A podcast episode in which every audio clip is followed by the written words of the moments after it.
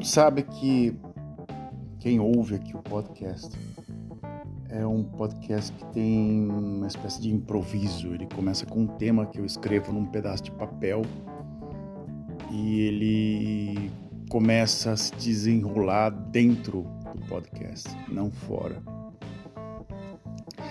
Então, esse podcast às vezes ele começa assim com uma frase, com uma ideia e a gente vai diluindo ela até chegar a uma conclusão clara. Olá, aqui é Frederico Ilec, podcast Delírios. Hoje já tem mais de 15 anos que eu moro fora do Brasil. Tem muitos anos. E a gente tenta aqui conversar sobre alguns assuntos com alguns amigos. Alguns amigos também são ouvintes, alguns novos ouvintes, algumas pessoas que interagem via so mídia social, como no Twitter. My Life is a Joke. É o meu nome no Twitter. Também é meu nome no YouTube também. E tá como Fred Leck, né? Mas é, o, o título é esse. E o meu Instagram que é Fred Leck sem CK. Não é nome original, é com CK. Foi registrado assim no cartório, mas o nome original mesmo na base, tudo é sem o C. E, e Leck. Um sobrenome com apenas quatro letras, né? Doideira, né? Doideira. O que, que a gente vai falar hoje sobre o que e como e porquê? Eu, dentro de um podcast, acabei ouvindo um assunto muito interessante, mas eu não vou, eu vou falar nele no decorrer da, da, do programa, que me chamou bastante atenção.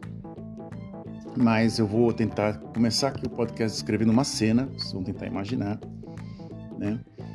E, e eu vou tentar aqui passar para vocês é, qual foi o sentido das coisas, coisas do gênero. Bem, eu trabalho numa empresa que é uma, uma espécie de uma multinacional, no qual é uma multinacional de, de móveis. Ela, ela tem todo quanto é tipo de função dentro. Ela tem função para você trabalhar faxina, função trabalhar dirigindo máquina, é, é, controlando é, é, entregas, controlando coisas que recebe, uma série de coisas assim, é muito amplo. Então, é uma empresa que tinha um, um proprietário que começou a, a, própria empresa com 17 anos de idade, né? E ele começou com 17 anos e, e construiu um império em 40, acho 45 anos ele, ele dirigiu a empresa morrendo, foi, foi, ela foi falecer em 2017. O nome dele é Ingvar Kamprad. A, a loja que eu estou falando é o IKEA. Então, essa loja, eu, uma coisa que eu nunca tinha cruzado desses tempos de Holanda que eu morava aqui, pessoas que passavam mais de cinco anos dentro do trabalho. Todo o trabalho que eu, que eu tava, tinha a pessoa estava três, um, dois e meio, ou a pessoa tinha trabalhado numa fábrica e tinha saído, tinha começado e sim, sempre na mesma variação. Ninguém nunca tinha uma experiência longa de cinco, quatro, máximo dois, três anos. Ou o máximo também eram pessoas que estavam iniciando. É, nessa empresa eu comecei a cruzar com pessoas que trabalham 20, 25, 15, 10, 11, 12 e uma das pessoas, vou, é, o nome dela é Cláudia. Ela começou na parte de logística, foi para a parte de vendas. Aí ela ficou pingando para um lado do outro na parte de vendas e trabalha há 21 anos na, na, empresa, ou seja, conhece muito bem os produtos e coisas do gênero.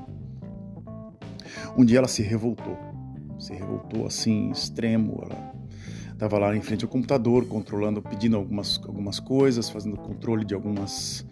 É, de alguns de alguns produtos e ela falou assim, bem, ele resolveu se ela ela se hum, solicitou para um cargo na parte de comunicação e design. A primeira pergunta que eu fiz para ela foi: você tem diploma para isso? Você tem capacidade para isso? Ela ficou um pouco ofendida. eu falei assim, poxa, como é que uma pessoa que está há 15 anos, acho que 21 anos atrás um computador, num caixa, pode do nada pular de uma função é, de venda para uma função de design, design, design de interiores, é, sem nenhum tipo de formação, nenhum tipo de estudo.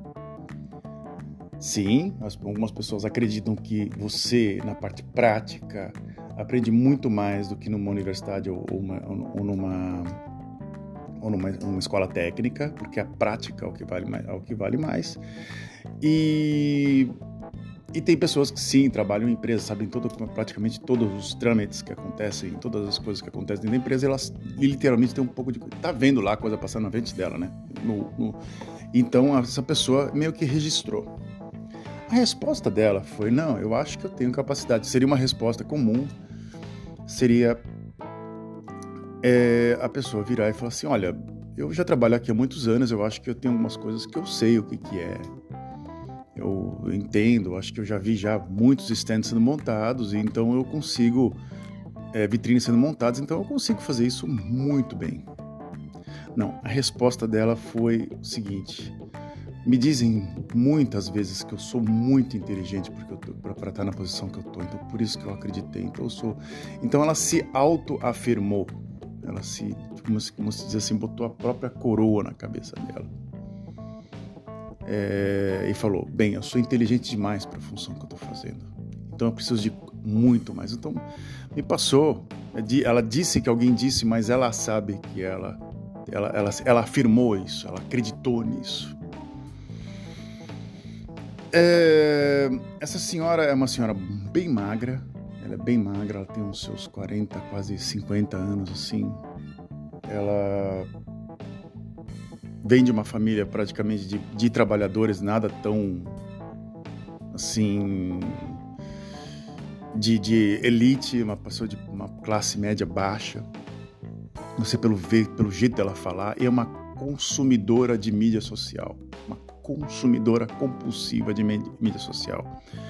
Há uns meses atrás passaram para ela para publicar um app na empresa, que era um app que, que ia ser colocado para os funcionários verem os horários ou também ter informações da empresa, uma espécie de uma intranet e um app chamado Hey.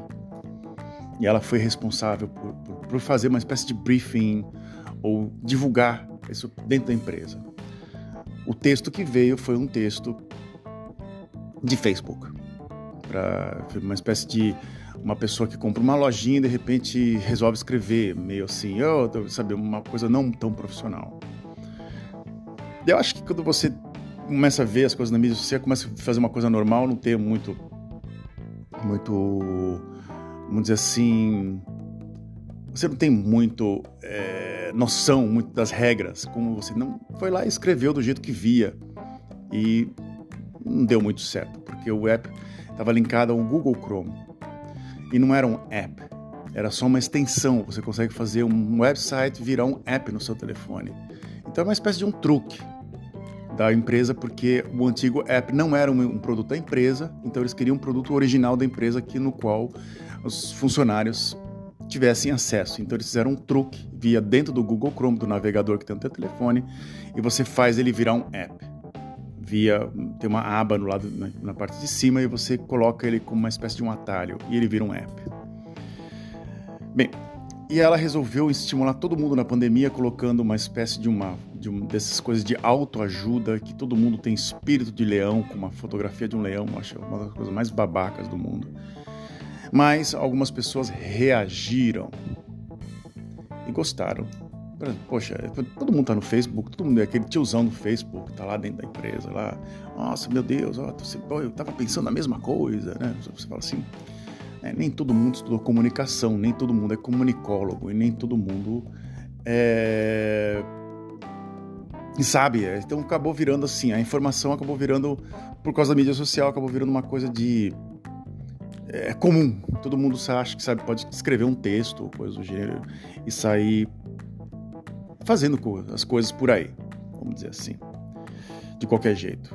Como comunicação, sim, como história, como geografia, tem sim uma base, tem sim, você tem uma na prática, você pode aprender mal de acordo com uma pessoa que você tá lá, um, um cara que aprendeu dentro da, da, empresa a fazer, e aquilo pode literalmente, repetidas vezes, pode causar um dano no futuro. Uma máquina que um cara acabou aprendendo lá de orelhada e ele conserta daquela maneira, mas a maneira ele conserta e a máquina funciona, Porém, a maneira correta ela poderia funcionar muito melhor, mas você passa por uma geração, até outra geração, uma outra geração, e a máquina continua funcionando do mesmo jeito. Também funciona assim a educação. Eu sempre encontro com essa, essa pessoa no, no, dentro da empresa. Então ela agora ela anda por todos os departamentos assim como se fosse o chefe junto com o gerente. Então ela aponta as coisas, ela vê, ela tenta dar um, uma, uma um, ela é empolgada, vamos dizer assim. É, isso é bom. Ela, é, ela tenta dar uma espécie de um, de um, de um, um para fazer as coisas ficarem atraentes para os clientes, para os clientes darem, darem resposta, coisa do gênero. Mas há uns anos atrás eu tive contato com ela via uma cama que eu comprei para minha filha. Eu sentei, eu literalmente eu queria tirar a dúvida com ela sobre a cama, assim, ela meio que me tratou assim, tipo, tá aqui, passa o cartão e vai embora, né? Não, nenhum tipo de modo ou coisa do gênero assim, tipo, ah, dane-se você, é, é, vai aí e faz. De, anos depois, ela veio conversar comigo porque eu desenho pro periódico, periódico da empresa. Deu uma parada, pra te falar a verdade, porque não tá dando mais inspiração, assim, sabe? Não, não, não dá para ficar mentindo toda hora. É, o humor, se você não usa o humor como uma, uma ferramenta para alertar as pessoas, vira meio que armazéns de secos e molhados, assim, como diria o Milhor Fernandes, assim, jornalismo é de oposição, o resto é secos e molhados. Humor é a mesma coisa. Humor vai na mesma linha. Então, quando você desenha, você faz um cartoon para uma empresa e você fica meio que puxando o saco, tem uma hora que você, o próprio desenho você fala assim: ah, vai tomar no meio do cu, vamos dizer assim. Não, não. Você fala para você mesmo, né? Eu não vou ficar mais puxando o saco dessa gente. Eles têm que acordar, né? No começo eu, come, eu comecei a desenhar de uma forma muito agressiva, depois eu comecei a fazer uns desenhos um pouco mais alegres para tentar estimular as pessoas a a pensar junto com a empresa, mas não deu muito certo não. E ela sai andando, ela, vou, vou voltar de novo a Cláudia. Ela sai andando e ela começa a conferir tudo, assim como se fosse um chefe. Isso é muito comum na Holanda. E ela de repente começa a dar já é, acha um pouco superior e começa a dar é, parâmetros às outras pessoas e começa a mandar ordens. Só que dá ordens em holandês né? E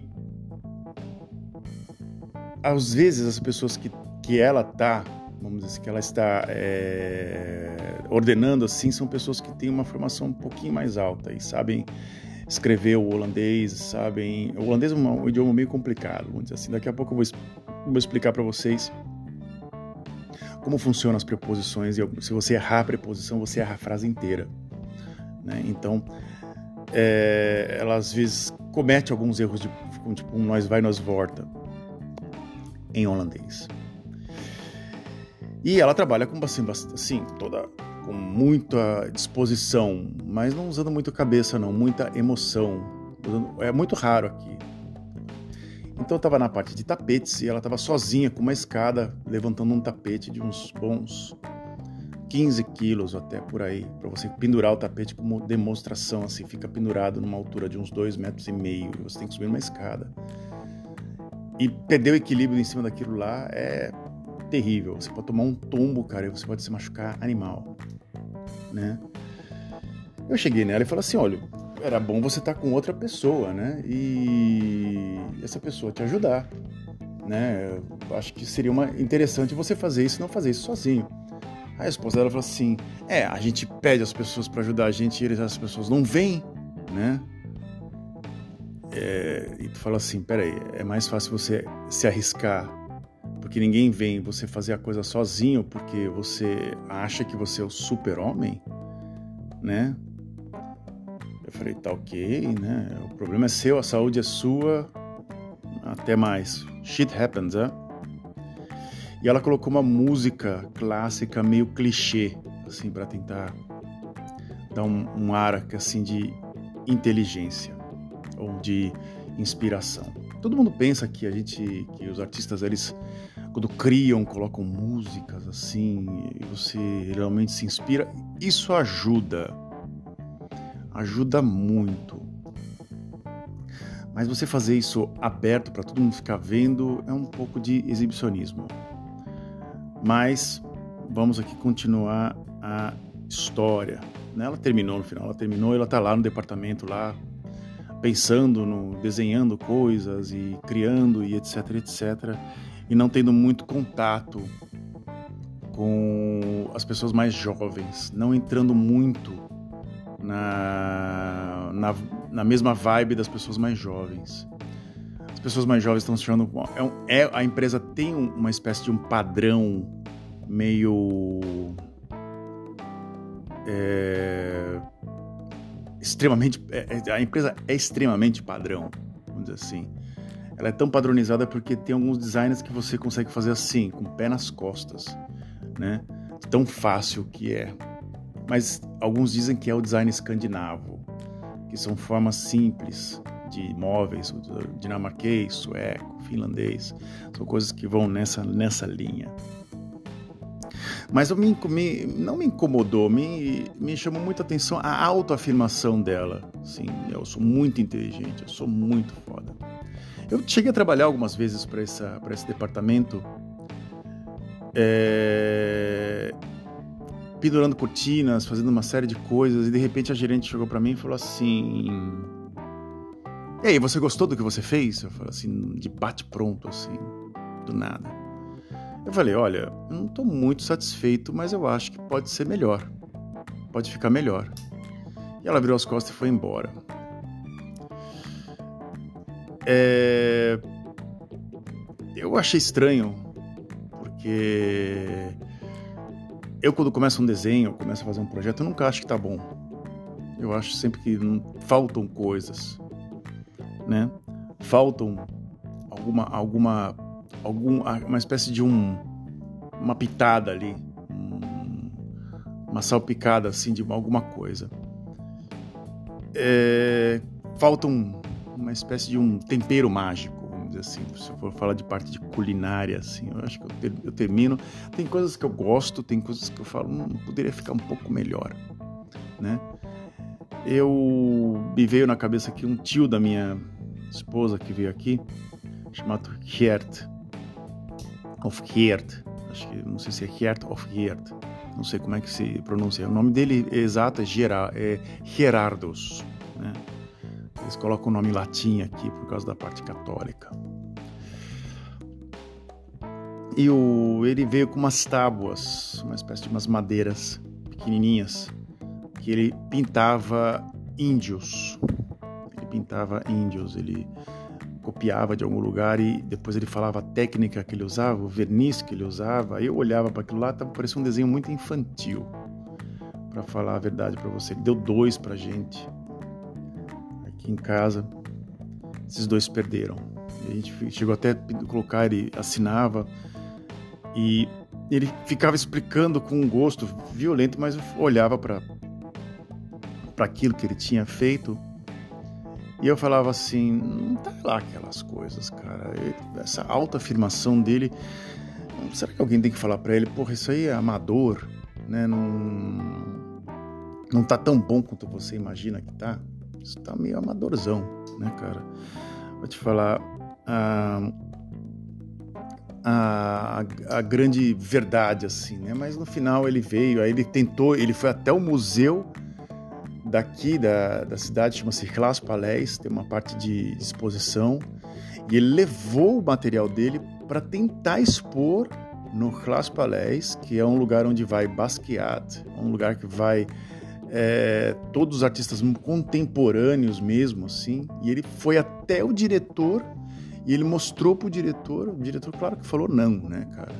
Isso não tem nada a ver com o nosso, com o nosso instituto, Acho que o senhor poderia ter, tentar em outro lugar, num lugar um pouco mais amador. E aí ele foi até Brikova, é um, é, até um nome até estranho, né? Brikova, que é em dialeto, em Branson, e tentou também expor lá, só que ele ficou pouco tempo e, voltou com o material dele para o Brasil. E não conseguiu expor absolutamente nada. Até, até com uma pessoa que era contato da família, ia fazer lá o negócio, mas só quer saber? Esquece.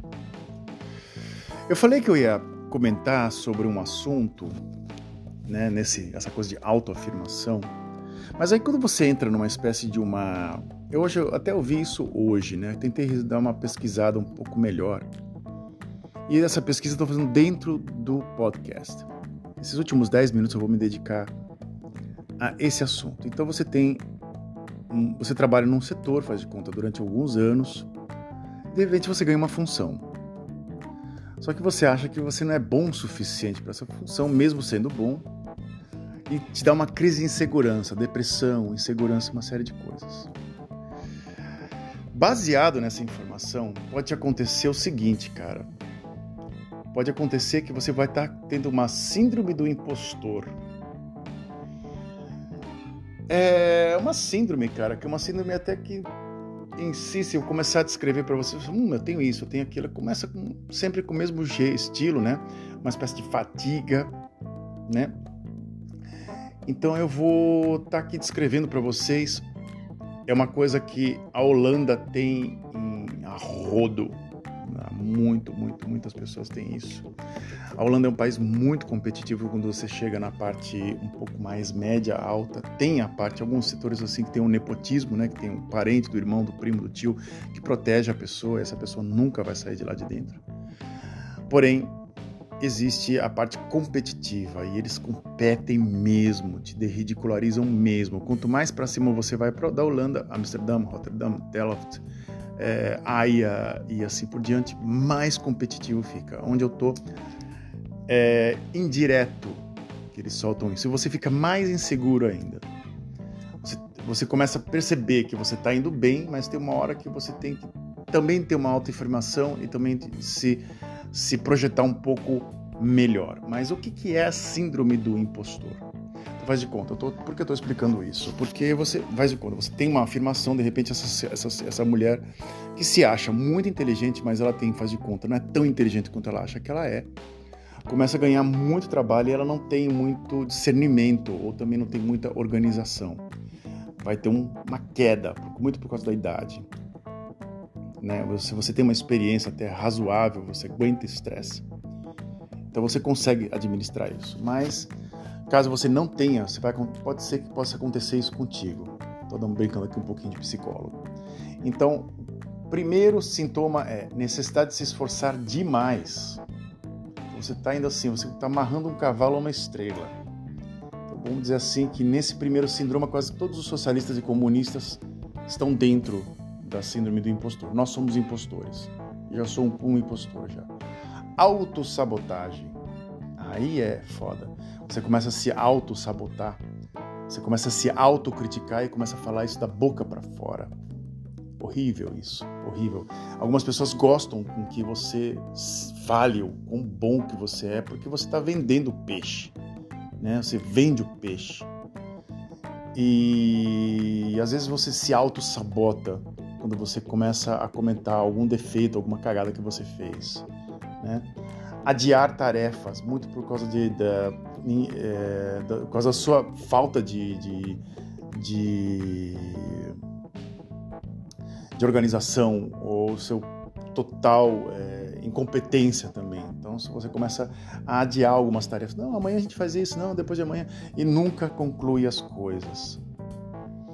Medo de se expor. Assim, você, tem, você começa a ter, por causa da segurança, né? Você tem, começa a ter medo de se expor e tem que tentar ficar protegido num canto. Comparação com os outros, você se, começa a se comparar com outras pessoas e começa a se sentir mal por causa disso. Então começa a vir um, uma espécie de um, uma, uma, um, um, um complexo meio bosta, vamos dizer assim. Querer agradar a todos, esse é o pior.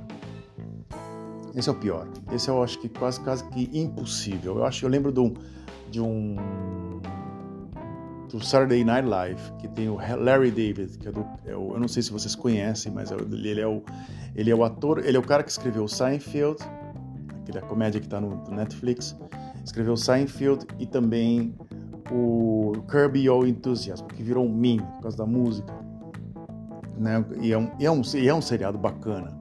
Então o Larry David, logo no início da da, do, do, do, monólogo que tem no Saturday Night Live, ele pegou e falou o seguinte: você nunca vai agradar ninguém, sua, você vai sempre decepcionar. Decepcionar pessoas é o meu forte. E o Larry David é um, é um cara que lida. Então, no humor, você acaba falando a verdade. É interessante isso como tratar o síndrome do impostor. Então aí é uma espécie, aí fala que tem que ter o coach, né? não, não vou falar de coach, mas você tem que ter uma espécie de um, de um tutor, uma pessoa que vai te assegurar, uma, uma espécie de, de, de pessoa que vai estar tá ali te dando um, um, um uma espécie de um de uma meta, uma espécie de alvo.